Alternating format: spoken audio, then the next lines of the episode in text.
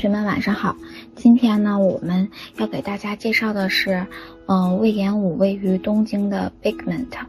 嗯，这个 Bigment 的意思呢，就是燃料的意思，是在东京的一个话剧店，嗯，为了鼓励现在的九零后、八零后的人们，呃，善于应用传统的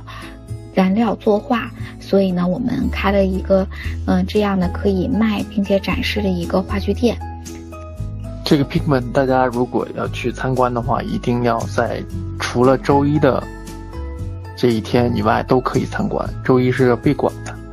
然后整个墙面是所有的这个颜料，是我们矿石中提炼出的这种颜料排在整个的墙面上。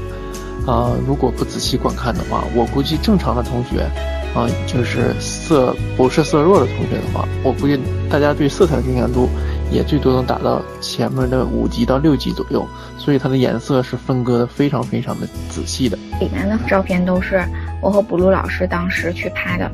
嗯，因为当时是闭馆嘛，所以就是，嗯，里面只有一个日本的店长来接待我们，然后当时就是，嗯，我们说专程就是因为编舞的这个作品去的这个。他们这个店，然后那个店长非常的感动，就呃批准我们在这个店里面然后进行照相，所以呢也是非常的幸运，就是里面一个人都没有，就我们两个，然后在这个店里面溜达。很多同学就是看到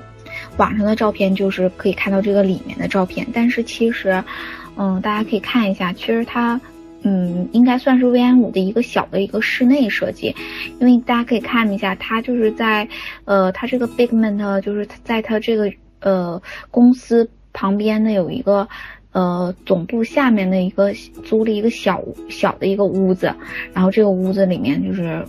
布置成这个样子，嗯，其实照片上感觉上它挺大，其实你进去了以后发现就是这个屋子没有像你那个想象的那么大。尽管它是一个比较小的这个屋子，但是它非常有威严五的这个特色。大家可以从主主入口就可以看出，这个在一个呃钢筋混凝土的这种特别冰冷的这个建筑外侧威严五做了用竹和木做了一个非常大的这个一个呃像篱笆一样的这种空间，把我们这个空间限定过来。所以从远处看一眼就能看到这个 Pigment 的这个主入口在哪里，而且它非常有这种。啊，竹木这种特色，在这种钢筋的这种冰冷的世界里面，用木质的这种那种温暖、温暖的、温柔的这种材质，吸引了我们这个所有的这个观观演者。话剧呢是有四千二百种颜色，嗯，还有包括它的这个宣纸啊，然后毛笔啊，嗯，还有这个里面有很多的这个刷子啊。嗯，就是都是一一展现给我们。当时，当然价格呢也非常的昂贵。就我记得我好像看了有一个，好像就是好几百日元，还有什么好几千日元的，就根本就买不起，就看看就行了这种。Pigment 是一个话剧店啊，它是一个整整整长的一个空间，但是为了能有一个非常好的流线，它在主入口的时候做了一个类似于屏风一样的遮挡。我们的入口呢是从左侧，它是把这一个完整的空间，呃，给它分成了回字形的，就是中间是话剧，然后所有的这个空间是围绕着话剧来进行走的。所以左侧我们看过去的是一片染料的墙，然后右侧是采光窗，我们沿着这个话剧作为中心来进行回字形的这种流线，所以它的办公区是在呃。进入门口之后的近端是有一片办公区，所以它是一个完全开敞的空间。尽管如此呢，啊，我们在进行浏览的时候，也会发现，啊，因为一进入口时候会被颜料墙非常啊明显的吸引住，然后它的这个棚顶呢，也是一个。呃，竹制的棚顶是曲线的棚顶，因为整个这个屋子里的空间是一个方形空间。那维 N 五在做的时候，呃，特意把屋顶做成了一个用木质的曲线的这个屋顶，来创造一些曲线柔柔美的这种空间。由于颜料墙特别的呃，就是吸引我们的眼球，所以我们不自然的会先从进入主入口之后，先从左面开始浏览。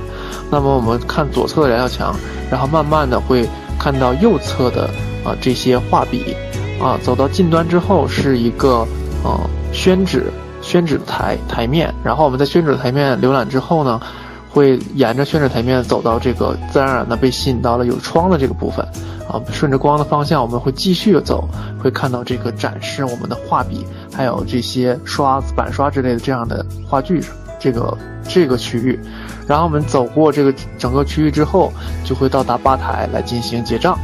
因此呢，它是一个非常啊简单，但是却通过各种各样的话剧的设计和摆设，啊，自然而然的形成了一个。非常闭合而且顺畅的流线。那这个呢，就是我们今天介绍的这个魏延武的一个小话剧式的一个作品。嗯，也谢谢和大家来分享这个非常精致而又美好的作品。